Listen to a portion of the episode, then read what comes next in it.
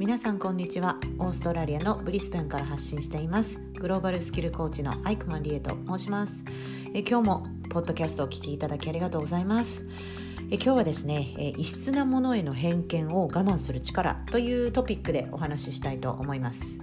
はい。まあ、世界にはねいろんな国の食べ物がありますよね。あのまあ、日本もオーストラリアもねいろんな国に行くとそこの国特有のね珍しい食べ物っていうのがあると思うんですけれども、まあ、今日もねあの一応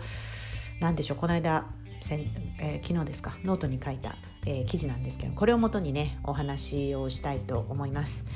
はい。であのなんてことはなく、えーと、昨日ですね私まあ土曜日だったのでもうみんな適当ランチしようっていう感じで子供は自分たちが食べたいあのものを食べ、えー、私は旦那がえっ、ー、となんだっけななんかパイかなんか食べてたんですかね。私はそして納豆ご飯まあご飯があったので納豆とご飯と海苔ともう本当に私の日本人の胃に優しい食べ物を食べてたんですね。でそうしたらこう食べ終わってまあやっぱりこうゴミ箱にもその納豆のパッケージがあったりでお皿からもそうなんですけれどもそのなんか納豆納豆が臭かったらしいんですよ。それであのまあ別に何て言うの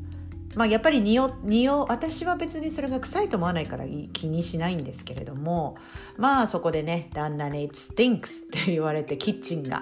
納豆をね置いたから。そう。でもそうそれを聞くと子供もなんかこう何？ stinks なんだねって。で stinks っていうのはやっぱりちょっとねネガティブな臭いまあ臭いってこと自体もねそうネガティブな意味なんだけどちょっとなんか、ね、すごいネガティブなあの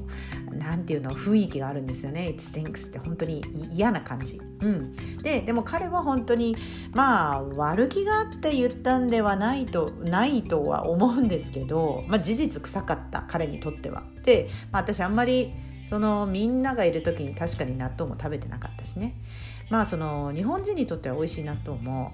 外国人にとっては、まあ、スティンクス臭いって言われるわけなんですよ。でもねその臭いって人がね私が美味しく食べてるものを臭いってどういうことって感じでそれはちょっとルードなんじゃない。で子供にもそういうふうにね子供の前でもその誰かの食べ物を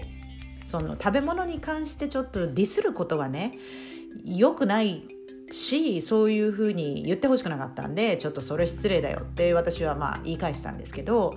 まあ彼にとってそういう匂いっていうのはもう、まあ、西洋のね食べ物でなかなかない、まあ、あと慣れないもんだと思うんですよね。ま、実際その発酵食品だし、まあ、キムチとか、まあ、味噌はいいのかなでもまあとにかく納豆は結構強烈ですよねあの匂いが。で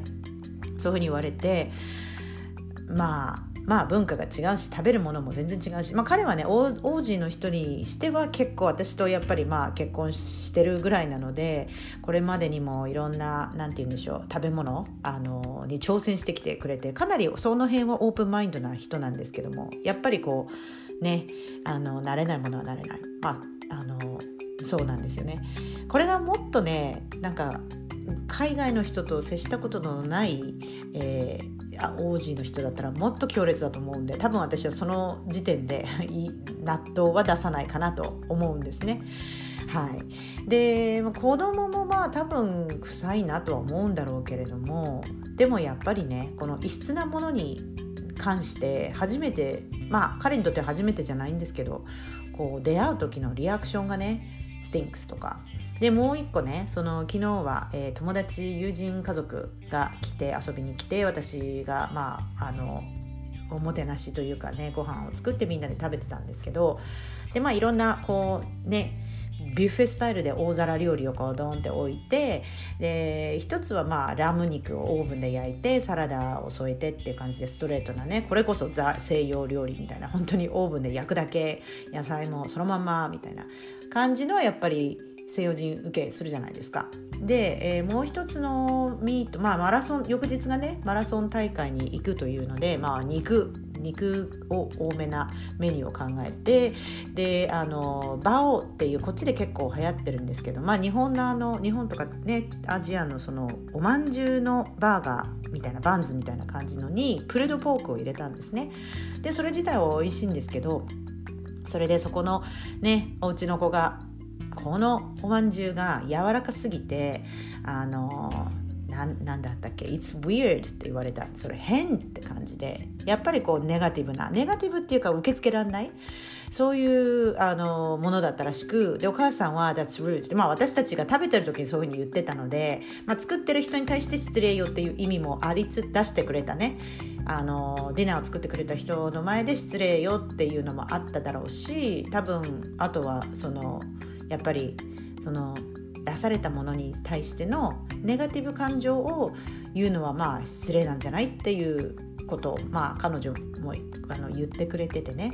うん、やっぱ失礼だよねって思って。その自分が食べ慣れてないもの、まあ、今回食べ物なんですけどもまあね普通の生活でもそうですよね。自分がこう接したことのない。でこれがね結局スターティングポイントだと思うんですよ。食べ物からしたってリジェクトしたいわけじゃないですか何それっていうあのそれがね人とこう交流する時にそれがコミュニケーションで例えば、ね、日本人がハイコンテクストで英語をしゃべる人はローコンテクストだからその違いでもこう打ってくるわけですよね異質なものですから。でそれに対してのリアクションって結構正直に「何やれ?」とかイライラしたりストレス溜まったり怒ったりっていうのはあのもうカルチャーショックとかもうカルチャーの違いでよくあると思うんですね。でそれは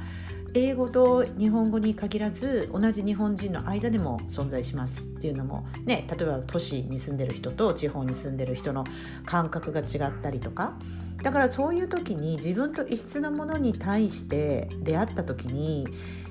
そのぐっとこうなんだろう冷静にねその自分の感情をなんかバッと出さないっていうのはまあグローバルスキルの中でもまた次の一歩だなっていうかその相手に対するそのコンシダレーションなんかなんていうのリスペクトもあるしそこはねちょっと大人なあのなんかスキルかなとは思います。なのでそのお母さんがねあの娘さんをたしなめてくれたのもあのいい教育だと思うしであの私はねいつもオーストラリアにいるけれども子供にはいろんな食べ物をやっぱり試してほしいと思うんですよ。ただでさえなんかあの好き嫌いが多いじゃないですか子供って。であのいつも同じ、まあ、こっちの子たちはね結構、うん、サンドイッチとかもまあ旦那とか今の大人の世代は今ほどあのチョイスがなかった。今はもう健康志向でこれがあったりあれがあったりオーガニックのこれとか、ね、小麦が良くないとか、ね、こう GF グルテンフリーのなんとかとか本当にいろんなオプションがあるけれども昔の人は本当サンドイッチとリンゴとみたいなそういうのが毎日ハムチーズとサンドイッチとリンゴだけみたいなお弁当がずっとあったらしくそれでも全然大丈夫だった。でもだからそういう同じ食べ物ばかり食べていると他の食べ物に対するそのオープンマインドさがねなくなってくるんですよね。だからちょっとなんかエクゾティックなねなんかあの食べ物とか例えばインドカレーだとか中華。まあ中華結構人気ですけどね。でもそういう中華だってやっぱりローカルの人が好きそうなバージョンにアレンジされてたりするしまあまあなんだろう本当にオーセンティックな、ね、料理がいけるかどうかってその人次第なんですよね。だからやっぱりいろんな食べ物を食べてこれは人あの人生経験も同じですけれどもいろんなことを試すことによってその人のなんだろう新しいものに対するその感覚がこう何て言うのハードルが低くなってくると思うのであのそういうことですよね。いろんなところに旅行した人っていろんな現地のねリアルなこう食べ物を食べたり挑戦したり、うん、すればするほどやっぱり受け入れるその許容度が広くなると思うんですよ。だからそこのねあの意識あの異質なものに対しての拒絶反応でそのまああの彼の言い分はね例えばその臭い納豆はやっぱり彼らの中ではえ腐ってる匂いってこれ体にはやばいでしょっていうその防衛反応というか本能的なものがリジェクトする拒否反応を起こすっていうのはまあまあ気持ちは分かります。だってそんなもしねあのそういう発酵食品食べない文化ですからそんな臭いものって腐ってるから食べない方がいいよっていうふうに多分まあそういうふうにこれまで生きてきたから全然あのいいと思う。それはそれで、うん、ただそのリアクションとしてねもしなんか異質なものに対してこうネガティブな、うん、あの感情をね抱かないようにニュートラルであの痛いものですね。っていうのも本当に異文化理解のね根根底のこうあのアイディアというか意識として。その文化がねいろんな文化があります、うん、そこに優劣はなくてどこどこだからいいとかどこどこだから悪いんじゃなくて本当に just different ただ違うだけ。でその違いをアクセプトするっていうのがねあの、まあ、グローバルなこう人になるためのこう理解度が試されるところだなと思います。でまああのそのね臭さで言うと私が世界一臭いだろうなっていうそのグルメのものはね台湾の臭豆腐っていうのがあって漢字で書くと臭い豆腐って書く臭豆腐なんですけどこれがね臭いんですよ。多分納豆に慣れてる日本人の人にとったってあの匂いはねすっごい強烈でドリアンも確かに臭い。ドリアンもあれも臭いですよね。でもだからその私たちにとって「くさ」って言ってるけれども横で「美味しい」って言ってる人もいるわけなんでまあまあねこのエンパシーというかちゃんとリスペクトフルになるためには、まあ、そこを「くさ」っていうのをグッとこらえて「ふん美味しいんだ」みたいなあのいう感じでマイルドにねフィードバックをあのしたらまあ大人な技かなとも思います。ね、だってこう典型的なねこの「えそういうの食べんの?」っていうのはあの中国というかあのヤムチャでねこうあの鳥の足のヤムチャとかあったりそれはさすがにまあ私も食べたことありますけど、うん、コラーゲンこうプニプニしててねこう見た目的にちょっとあれなんですがまあそういう食べ物からねいろんな異文化新しい異質のものに対する何て言うんでしょう自分のアプローチ偏見を我慢して、えー、ぐっとこらえてなるべく中立的な自分になったらちょっとグローバルな人としてのこうなんだろうスキルが上がりますっていうことを今日はシェアしてみました。今日もご視聴ありがとうございます Thank you for listening Hope to see you next time Bye